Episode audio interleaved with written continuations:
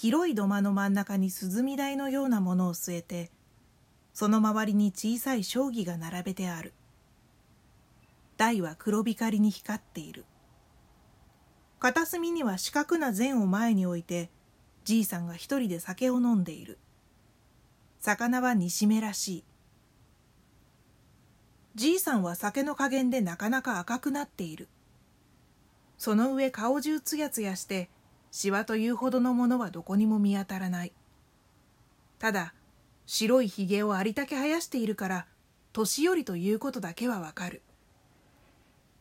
自分は子供ながらこのじいさんの年はいくつなんだろうと思った。ところへ裏の家系から手桶に水を汲んできたかみさんが前だれで手を拭きながら「おじいさんはいくつかね?」と聞いた。じいさんは頬張った煮しめを飲み込んで「いくつか忘れたよ」と済ましていた。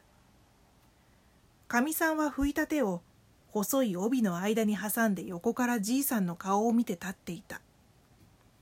じいさんは茶碗のような大きなもので酒をぐいと飲んでそうしてふーっと長い息を白いひげの間から吹き出した。するとかみさんが「おじいさんの家はどこかね?」と聞いた。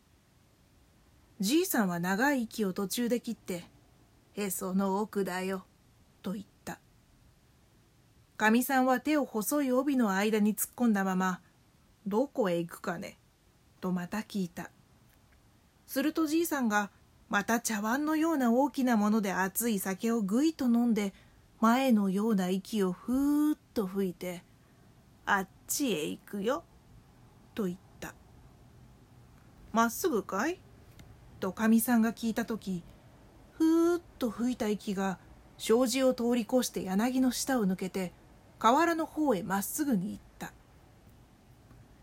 じいさんが表へ出た。自分も後から出た。じいさんの腰に小さいひょうたんがぶら下がっている。肩から四角な箱を脇の下へ吊るしている。浅木の桃引きを履いて浅木の袖なしを着ている。足袋だけが黄色い。なんだか革で作った足袋のように見えた。じいさんがまっすぐに柳の下まで来た。柳の下に子供が三四人いた。じいさんは笑いながら腰から浅木の手ぬぐいを出した。それを肝心よりのように細長く寄った。そうして地びたの真ん中に置いた。それから手ぬぐいの周りに大きな丸い輪を描いた。しまいに肩にかけた箱の中から心中でこしらえた飴屋の笛を出した。今にその手ぬぐいが蛇になるから見ておろう見ておろうと繰り返して言った。子供は一生懸命に手ぬぐいを見ていた。自分も見ていた。見ておろう見ておろう。よいか？と言いながらじいさんが笛を吹いて輪の上をぐるぐる回り出した。自分は手ぬぐいばかり見ていた。けれども手ぬぐいは一向動かなかった。じいさんは笛をピーピー吹いた。そうして輪の上を何べんも回った。わらじをつま立てるように抜き足をするように手ぬぐいに遠慮するように回った。怖そうにも見えた。面白そうにもあった。やがてじいさんは笛をぴたりとやめた。そうして肩にかけた箱の口を開けて手ぬぐいの首をちょいとつまんでポッと放り込んだ。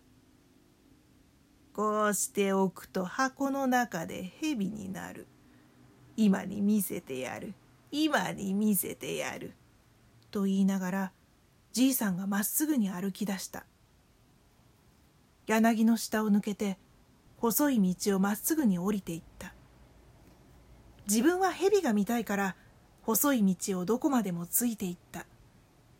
じいさんは時々「今になる」と言ったり「蛇になる」と言ったりして歩いていく。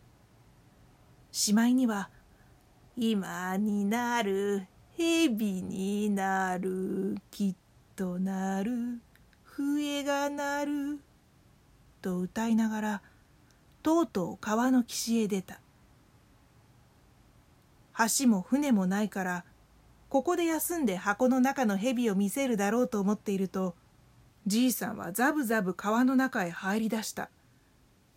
初めは膝くらいの深さであったがだんだん腰から胸の方まで水に浸かって見えなくなる。